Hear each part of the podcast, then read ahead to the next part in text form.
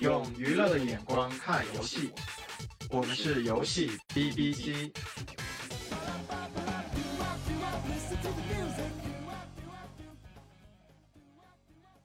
Hello，各位听众，大家好，这里是从香港为大家播报的游戏 B B 机的阿彪啊，好久不见。今天其实想聊一个比较短平快的话题吧，就是跨国合研。然后这个课题其实你说算新呢也不新，但是其实最近还蛮热的，至少我们看到很多呃游戏公司，不管是海外的还是中国的，其实都在做这样的一件事儿。所以今天也邀请了阿团和我和我们来一起来聊这样的一个课题。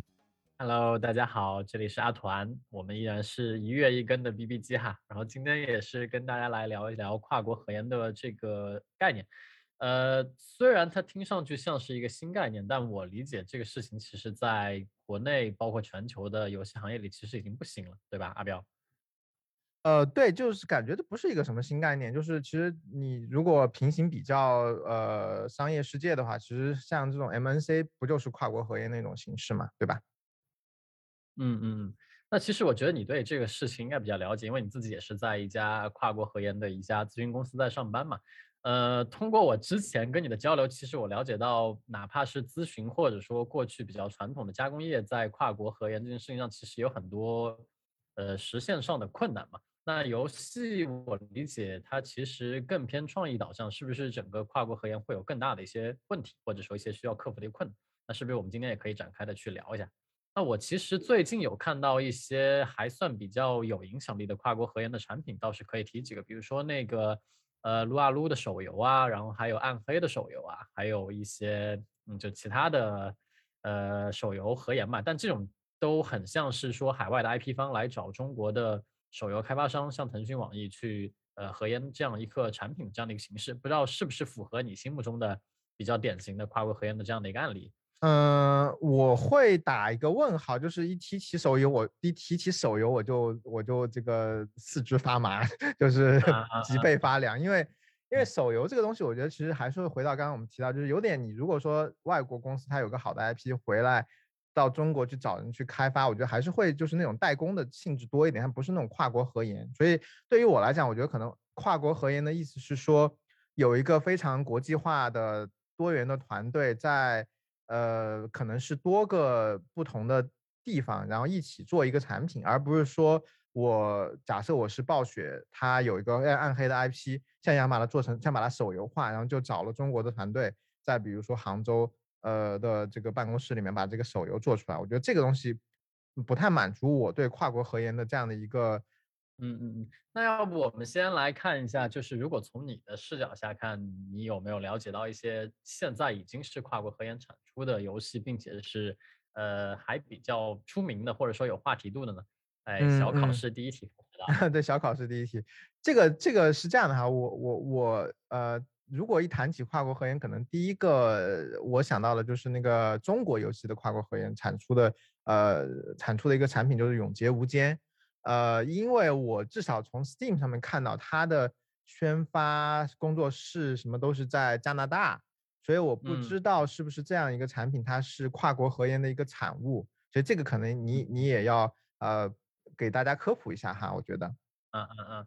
据我所知的话，永劫无间的研发团队应该还是网易收购的一个投资公司吧。然后，呃，我理解，因为他的制作人其实比较有名嘛，在圈子里是那个《流星蝴蝶剑》的制作人，也是因为就是就是小时候那个单机的《流星蝴蝶剑》吗？对对对，就是大家以前我们一起去网吧打过的那个《流星蝴蝶剑》。他二他都二十年了，居然他这个这个制作人还活跃在圈内嘛？这个还是挺厉害的。对，而且制作人我记得好像是台湾人吧？呃，而且那那也是因为他之前在动作这个品类上的积累嘛，所以《永劫无间》其中其实在动作的元素的还原上做的还是比较到位的。所以回到你的问题的话，我觉得《永劫无间》它更像是一个主体研发在国内，但是听说一部分的 IP 跟就是美术可能会放在海外，然后可能像你说的一样，因为面向海外的宣发处理会采用一个海外形式去呃打开声量的这样一个形式吧，所以它更像更接近于是说本土研发，然后走海外发行的这样一个路线，倒不算是非常典型的一个。呃，跨国合研的一个产品吧，就是我觉得你是帮我破解了这个迷思，《永劫无间》是一个整个制作团队在中国，但发行或者说是一些宣发的工作在海外的这样的一个方式。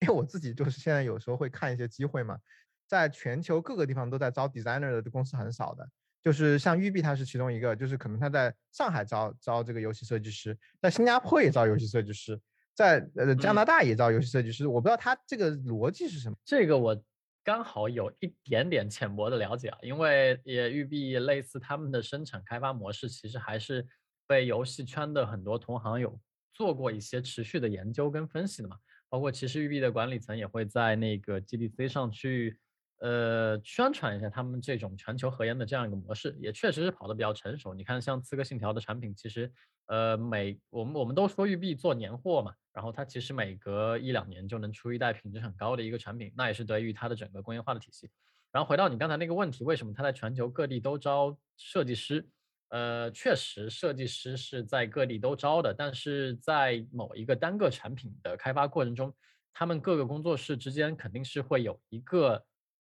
牵头的，我们称为是领导工作室，跟其他一些偏执行向的合作工作工作室的这样的一个分工，而不是大家的关系都是平行的。你可以理解成一个人是主设计的主设计工作室，然后他会出一些标准。出完这个标准之后呢，我会把这个区域分出去，让其他分散在各地的工作室把我们的子模块做完，然后最后再拼起来，就很像是，比如说你现在是下面有五个分布在全球各地的员工，然后你画了一张设计图纸，然后上下面有五个模块，需要这几个部分的员工分别画完，然后再把它拼起来，它会变成一张完整的拼图，就有一点像这个感觉吧。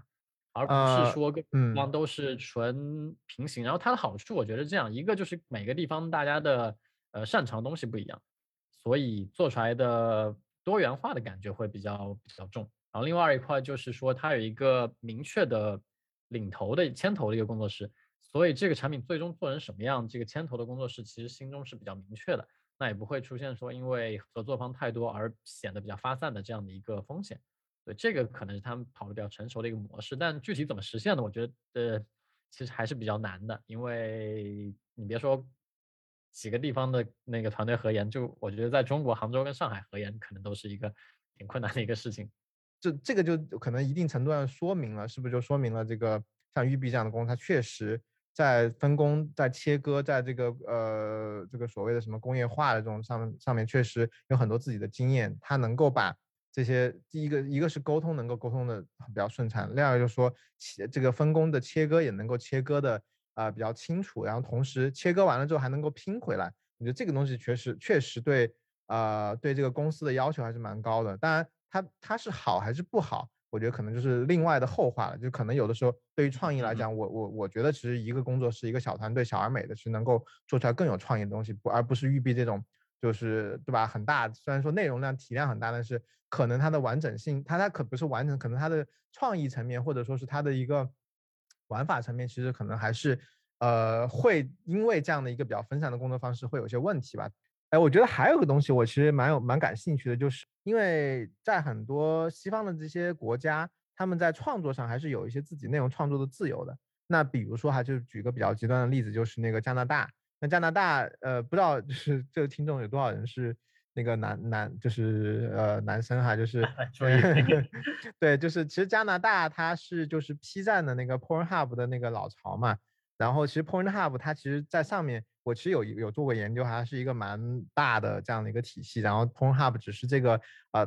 母公司下面的一个子公司，然后只是比较有名，然后它下面就这个母公司下面有很多这种。呃，类似于色情啊，然后成人产业啊这样的一些一些布局，然后原因就是因为其实加拿大它给了政府给了这样的一些产业一些啊怎么说自由度吧，所以它才能够做这样的事儿。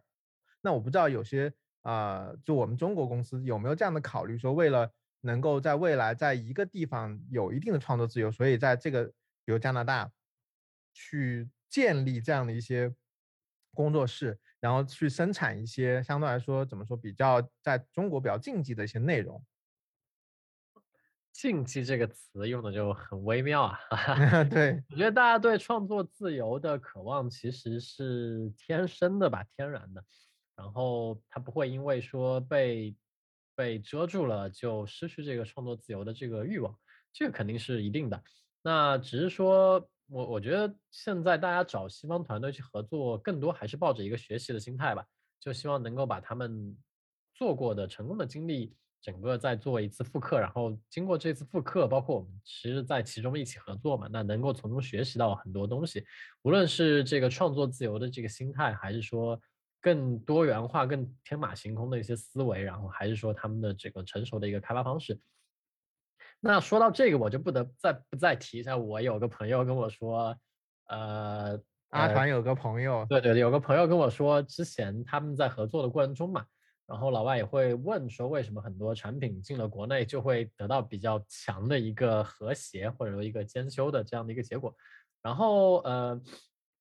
那个朋友就给他们讲了讲中国的版属的一些审核的一个制度，呃。对，其实老外听完之后也是能接受的，就是在这样的限制下做创作，他们觉得也是 OK，只是觉得会难度比较大嘛，就会像很多其实蛮有意思的一个创意，就会可能在这个过程中被排除掉，或者说被删了。那其实这个创意反而是一个很有意思的一个东西，如果能够让他自己做出来，可能衍生出很多更有趣的一个一个点吧。只能说是他们。因为在创意自由的环境中一直工作，然后一直积累经验，一直成长，那未来可能在创意的自由度上，特别是在世界观啊、概念，然后很底层的一个玩法创新上，其实会有更更你意想不到的一个想象的空间。那这个东西也是，也正是国内非常需要的嘛。这其实并不是很多东西做出来它一定是不符合审核标准的，只是说，对，如果你在你在有有限制的情况下一直在。创作可能思想上会有一些习惯，就会形成一个惯性。那如何引入外力打破这个惯性，反而是一个比较重要的一个点。就呃，阿团，你觉得跨国合研这个事儿，其实我们刚才也谈到了嘛，就是可能可能大家是各怀鬼胎，但其实做起来还是很有成本的。那你觉得为什么很多公司愿意在这上面去做这个投入呢？呃，我觉得首先这个事情很有成本，这个事情我打一个问号。因为像比如说你要找一些印度的团队，或者说东南亚的团队去帮你做一部分内容的开发，那这个可能是性价比层面的一个考虑。印度团队，你确定吗？呃，你别这样，印度团队好像前阵子就是育碧那边公布的波斯王子初代产品的复刻，就是由印度团队做的。不强吗？我我我要去印度入职了。对，然后还有那个之前俄罗斯跟那边打仗，不是也衍生出一些游戏从业者对当地的游戏工作室的一些关怀关关心嘛？就会发现，其实，在他们那头也是有蛮多那种可以做整包的工作室的。所以，其实最直观的来聊的话，如果抛开其他的因素，我觉得性价比这块儿，其实呃，在有很多方式通过跨国合研是能够整合成本的。这可能是一个比较直观的一个一个东西吧。就你觉得做这件事儿不是，其实不是增加成本，而是降低成本，对吧？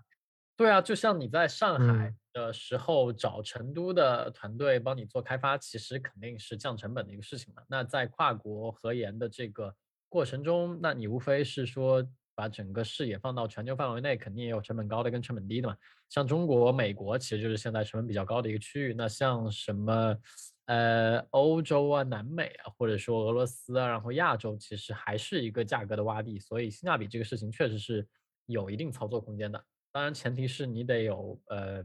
呃良性的管理跟工业化管线的这个这个前提存在，才能跑得比较顺。嗯嗯，对，这个一点，嗯，对，这个算我觉得算是呃还蛮有意思，就是其其实是。呃，富士就是游戏公司富士康化吧，就是你你知道你知道你要你知道哪里可以节省成本，你知道哪里是需要增加成本，把你这个东西做就是做出来一个就是像苹果手机这样一个很标准化的东西，但它又是一个很高品质的东西，所以嗯，我觉得算是一门艺术了，甚至可以说，就谈到这里感觉感觉还还是蛮有呃还是蛮水还蛮深的感觉。对，而且你过程中你得考虑说它单纯的账面上的人力成本。跟你管理这些区域的人的开发品质，以及说整体一致性的这个管理成本的一个对冲吧。你你你综合考虑下来，会发现如果性价比更高才值得做，如果低了反而是没有太大意义的。其实说到这个，我觉得有一个很有意思的东西哈，就是我最近在玩那个《死亡搁浅》嘛，然后你也知道这个游戏，其实我有查它那个成本大概在啊，他当时说的他的一个就是一个成本在一千万美金的这个这个大概是这个这个这个范围。然后我觉得很惊讶，因为因为我其实最后玩呃把整个游戏玩通关之后，我看到这个游戏它其实呃有很多国际化的或者说是跨国的呃元素在里面。首先，它这是一个美国的故事，然后同时小岛工作室又是在日本，然后他讲了一个美国的故事，但是很多演员你看到就是像奴哥啊、拔叔啊这样的一些演员，其实。呃，包括那个导演，就是那个呃，里面的一个很很很胖的一个小胖，陀螺，陀螺，陀螺，对对对，他也是他也是外国外国人嘛。然后然后同时你我最后看到那个通关之后的那个职员表里面有不少的外国的那些呃 一些员工，不管是做创意还是做开发还是做游戏测试的，这都很多。而且呃，据说这个游戏也是用的这个。Guerrilla Games 的这个地平线的这个引擎，所以其实可以看到这个游戏有非常多的元素是呃有这种跨国合研的这种呃这种影子的。那它的成本竟然只有一千万，就我觉得从这个角度来讲，确实可能是不是就验证了说我各司其职，通过跨国合研的那种方式各司其职，然后同时把我的游戏成本能够降得比较低。当然，小岛的这个工作室它背靠的这个这个索尼是很强嘛，那。那他才有这样的资源整合的能力。我不知道这个用这个例子去呃去讲说我们刚才提到的，就是它其实最终是一个让成本降下来的事儿，而不是增加的事儿，是不是合理？你怎么看？我觉得确实它的成本很低，而且低到是令几乎所有从业者都感到非常震惊的一个点吧。对，哎，你能不能讲一下，就是大概原神我不知道它成本是多少，就是这个体量当然可能不太能比较，但是我觉得可以给大家这样的一个。呃，概念就大概是几倍，或者说是几分之几。像原神的话，据官方披露的，应该是开发成本在一亿美金左右，然后其中可能会含一定量的宣发成本吧。因为原原神其实整体在海外初期的宣发不算特别，就像过去手游一样买量买的特别凶，所以我估计开发成本应该一亿美金差不多，然后宣发成本占比不会特别高，大概是这个量级。嗯，那也是，那也是十倍了，就是对吧？一亿美金的量级，基本上是比较头部的三 A 产品的这个成本量级吧。像前段时间比较火的老头环儿的话，我估计应该是没有到这个量级的。然后我记得之前 GTA 五差不多也就一亿多，呃，然后那个那个那个那个 RDR Two 就是荒野大镖客的话，可能会稍微贵一些。呃，对，所以相对来说，确实《死亡搁浅》是一个非常便宜的一个游戏吧，就从开发成本上来说。对，这个真的，其实我觉得能体现出来，就是一个公司它呃，在一个领域做沉淀久了、积淀积累久了之后，它很多东西，不管资产可以复用，还是说你的这个知识可以复用，还是你的这个项目管理的能力可以，就是进一步的优化你的做事儿的这样的一个成本，我觉得其实可能都是有很多这样的元素和这样的原因在里面。才能够让这个游戏用这么少的钱做出这么高品质的一个东西，所以我觉得啊，未来是不是我不知道哈，就未来是不是原神它第一就是米哈游第一部是一亿，那第二部可能就是就是五千万，然后但是品质还是能够保持在一个比较高的水准。那另外一个东西，你觉得就是从创意和审美的角度来讲的话，呃，中国和海外是不是有一些比较明确的不一样哈？就是那它是不是有的时候在创意啊审美上？也也，我们其实还是有些局限的。我们需要招一些，或者我们需要找一些啊海外的人来去去做这些事情。呃，我觉得是吧？因为这个东西的理解还是需要整个文化环境的一个积累嘛。就像我们呃国内的人做海外的角色形象或者建模的时候，老是会被吐槽说一看就是亚洲人画的。然后亚哎，那举个例子，什么叫一看就是亚洲人画的？就是那个，其实你如果看过欧美人自己设计的角色，其实是比较狂野加带有很强的一个幻想元素嘛。就他们做男生可能就不一定是特别帅，但是就是比较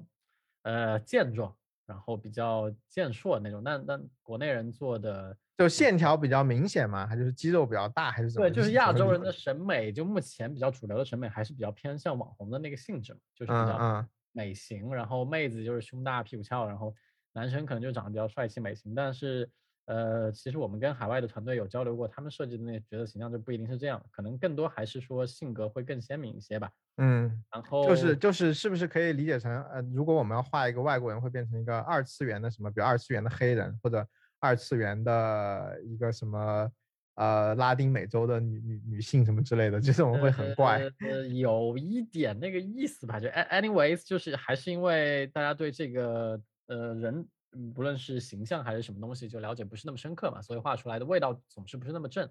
就像师傅，我们觉得他挺正，但其实他的整个形象塑造也偏更还是更接近于说西方人视角下的中国人的这个形象吧，就是清一色就是眼睛很小，然后就眯眯眼的那种感觉，眯眯眼嘛，对啊，虽然说没有什么不尊敬的意思，可能人家确实就是这么理解的，嗯，也很难说他是刻意做这个事情，对对对。然后我倒是想回过头去再补一下刚才那部分内容，就是说为什么小岛工作室做游戏那么便宜？呃。就是因为他们这帮人做这件事情很熟练，所以很便宜，而且再加上因为它是一方工作室嘛，所以它其实可以呃通过索尼调用很多索尼旗下一方的工作室之间的资源去做一个跨工跨工作室之间的调动。就比如说你说那个游戏兵的地平线的那个引擎是免费给他们用的，那这就省了很大一部分钱，因为像普通团队做引擎的授权其实是要蛮多经费的。另外，像很多演员啊，什么东西，通过小岛啊，包括说索尼高管的这些关系，也都可以拿过来用。对，我觉得比较有意思就是那个啊，我不知道你有没有看脱口秀，那个柯南的那个脱口秀。嗯嗯嗯，我看了。对，就很有意思。那个他就上了一下柯南脱口秀，然后跟柯南聊一下，然后柯南就问他我能不能上，但是我不知道里面有多少演的成分，但是就很有意思。就柯南说我能不能到被被做进这个游戏，然后小老说可以，然后柯南就在这个游戏里面的有一个地方他就出现了。然后真正的在游戏里面，他就成成为了一个 NPC。然后我不知道这个他是，对吧？是是小岛会不会给柯南钱，还是说他这商业到底最后会有一些什么样的元素在里面？但是确实就就这种很有意思的情况会出现，你可以拉到这样的一些蛮有意思的资源。对对对，是这样的。这个其实也跟他们的积累有关系嘛，就是小岛个人积累的这个品牌效应啊，然后名人效应，所以让他们能够很很很很低价的请到这些可能其他人花很多钱也请不到的一个明星。包括他们做这个事情的手艺活也是常年积累，所以，呃，整体下来会觉得性价比很高。那其实前段时间像国内很火的那个中国三 A 之光，什么黑悟空之类的，其实，呃，我们国内做三 A 这套东西还是需要从头开始积累开发经验嘛。所以在做第一代产品的时候，我理解成本肯定是会比招现成的海外的团队做过这些事情的团队会成本会高非常多，对。嗯嗯嗯，然后我其实还有就是你说的这个就是黑悟空这个事情，我想到一个点，就是刚刚提到的时候那个死亡搁浅，我看到里面这个主创团队里面是蛮多外国人的嘛，我不知道这些外国人他们是从国外招到小岛的这个工作室的，还是说小岛呃蛮早就开始培养这些外国人成为这个工作室的一员，然后让他们有归属感，然后去不断的去用用他们的方式去。呃，带着这些这些外国人成长，才会我觉得才会跟这公司融为一体嘛，而不是说是我觉得非常就是可能，我希望招一个人，他第一天就能够给公司一些什么样的贡献？就我不知道他们那边在招外国人到这个工作室是呃这样的一个比较非自然的方式，还是说是他希望就是通过 homegrown 的方式去把这些人招进来，就比较年轻甚至没有经验的时候，然后再带着他们一起成长，然后去和这个。呃，和这个工作室的文化有一个就是相辅相成，或者说是一个比较好的一个承接的这样的一个效果。我我不知道你了不了解这这方面。呃，其实对小岛这个深度的了解，我倒是觉得一般。但是基于他们团队整个开发成本的估算啊，然后以及说团队体量，其实人不多嘛，我理解更多应该还是老兵为主吧。老兵，那我估计之前应该是科纳米时期，或者说其他时期，或者说有一些慕名而来的想加入小岛团队的这样一些人去，呃，做的这样的一个事情。所以我理解应该是老兵为主，就是现成可用的，而不太会是从头开始培养的。因为从头开始培养的话，其实整个成本还是比较高的嘛。啊，我的我的从头培养可能是另外一个概念嘛，就是说，呃，这个人他其实来这个就是来到小岛这边，或者是在日本的这个工作室里面，其实时间蛮久了。有可能，其实我之前有查过，有一两个这样的人，还从领英上面有点去呃 stalk 过 stalk 过他们，就是说他们其实是之前在日本呃留过学，或者说是有过交换，然后一个机缘巧合的原因，他们就。留下来了，加入了日本的游戏公司，然后其实一直就在日本的游戏游戏圈里面去摸爬滚打，然后成长成为了一个在日本游戏圈还有一定呃地位或者说是角色的这样的一个一个人。然后，然后，其实，在这样的情况下，他们其实就对呃整个，比如说，不管你是在在小岛的工作室，还是在这个宫崎英高的工作室，他们其实就能够比较好的理解到说，这样的日本的游戏工作室，他们能做一些什么样的事儿，或者他们怎么样做这个事儿，然后再把他们自己的这种多元化的这些东西再带进去，用一个相对比较友好或者说是比较顺滑的方式去影响这个游戏工作室，而不是说我可能就像我们现在今天可能聊的很多东西是啊，中国很多游戏公司，这是我的看法，可能不一定准确，就是说我们现在想要做，想要招一些海外的人，但是就招一些很有经验的人。然后这些经验的人进来，其实会跟这个呃公司的本来的文化会有一些冲突嘛，就是呃因为他们自己其实已经做了可能二三十年的游戏，而不是说和这个公司一起成长，其实它的归属感、它的这种代入感其实都会弱一点。所以我我其实想讲的是这个东西。嗯嗯嗯，我理解。呃，我怎么感觉你对中国公司这个偏见，无论是手游还是这个做做最近几年赚的钱？充满了深深的偏见的。然后回到这个话题本身，这个应该是所有游戏玩家都有一丢丢吧。就是我我可能有可能有点，就是和大家其实都一样吧。我觉得也没有说重不重，可能会更重一点。但是但是可能大家我觉得都有这样的这样就或多或少的一些自己的想法。对对，那对这个事情我其实这么看的啊。呃，首先这个团队招了一个有能力的。不属于这个团队的人进来，那肯定新来的这个同学是要有跟团队原生的这个阵容有一定的磨合的嘛。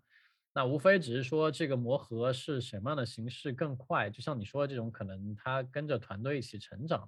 然后大家认同了同样的工团队文化，那肯定就会进到一个非常顺滑的一个状态。呃，然后另外一种可能是你招了一个非常牛逼的人进来，这个团队给他一个非常高的一个位置，那他也有非常强的一个。呃，习惯啊，或者说一个文化的一种一种认知习惯在，那这个时候其实是挺考验这个团队的一个管理层，然后他的企业文化对这种外来的人员，特别是优质人才的一个容纳程度吧，或者说大家磨合的一个程度。确实之前有很多情况，就是说，呃，国内团队会招了很多厉害的人进来，但是磨合的不好，很快这个人又走了，就没有出成绩，这个是挺常见的一个情况。但我觉得背后反映出来更多还是我之前也提到过，就是熟不熟嘛，就这个手艺不熟。说白了还是你没有太多的去跟这类人合作过，是是，所以所以大家合作起来会有问题。那像小岛，其实他本人不仅是一个游戏圈内的一个 KOL，那他自己也是一个非常洋气的一个人。说说白了，他跟超级他超级洋气的好吧？对，他对美国什么散文集很很很扯的。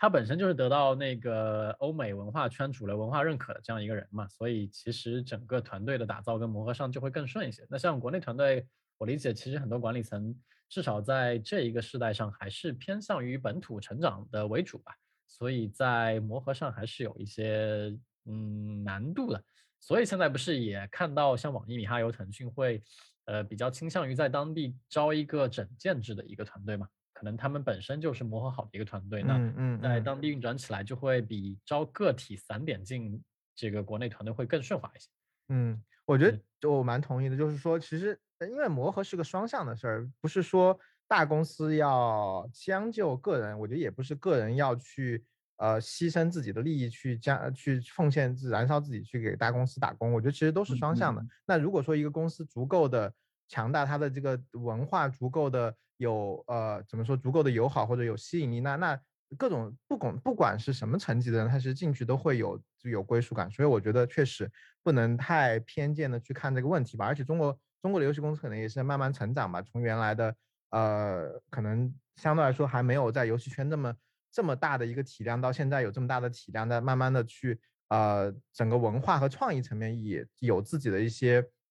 输出，可能未来会有更多的。呃，海外的这种游戏的人才会愿意，就是主动的，就是请您加入中国的游戏公司，去一起去做一些比较优质的产品。我觉得可能也是需要一些时间的，要需要一些耐心，确实。对啊，那像你说到这个海外团队主动请缨加入中国游戏公司，目前来看还是呃处在一个非常早期的一个状态。嗯不要说主动请缨吧，像国内蛮多大厂，其实在海外招聘都没有那么顺利。我觉得这个主要还是 branding 的一个问题吧。就呃像你说的一样，这些做手游起家的大厂，其实靠做 free play 的手游攒了蛮多的钱嘛。但是整个在他们主流阵营中的 branding 还没有，或者品牌口碑效应没有达到说得到大家广泛认可。甚至说网易、腾讯在国内或者亚洲，大家都觉得很知名度很高，但其实，在呃西方的那个三 A 或者主机的语境下，其实知名度也就比较普通。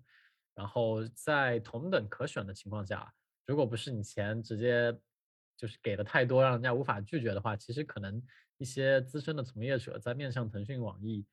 这样的 offer 的时候，更倒是更倾向于选一些传统的三 A 或者西方的公司吧，像微微软啊、亚马逊啊，或者说。呃，暴雪啊之类的团队更更多些。但值得一提的就是，我觉得米哈游现在在整个西方开发环境中的口碑和声望其实挺不错的。呃，这个倒是也是一个很有意思的事情，因为原神在主流的用户内逐渐打开了口碑嘛。所以这个事情说白了，还是不仅需要超能力，也需要你自己的呃一个产品的影响力吧。对，其实最终就是打铁就要硬，打铁还是要硬嘛。你不硬的话，这个东西你你你说再多也没用。对，嗯。那我觉得其实今天就呃，今天也聊了很多。我觉得就是基于跨国合研这个课题啊，我们从现在的一些比较典型的案例，又聊到了就是在跨国合研中，我们其实很多公司怎么去大概从我们角度怎么去思考的，然后以及在跨国合研中会遇到的一些困难，我觉得还是聊的比较发散。那希望下一次我们沟通，可能就是我们下一期节目能够呃再找一个更聚焦的话题，跟大家去聊一聊游戏行业的一些别的更有意思的事情。嗯嗯嗯，对啊，我觉得后面可以尝试一些时长更短的一些形式吧，就可以提高一下更新频率，不要呃一直以月更的形式跟大家见面。对对对对对，这个东西说了很久哈，那我们就肯定一定尽量努力啦。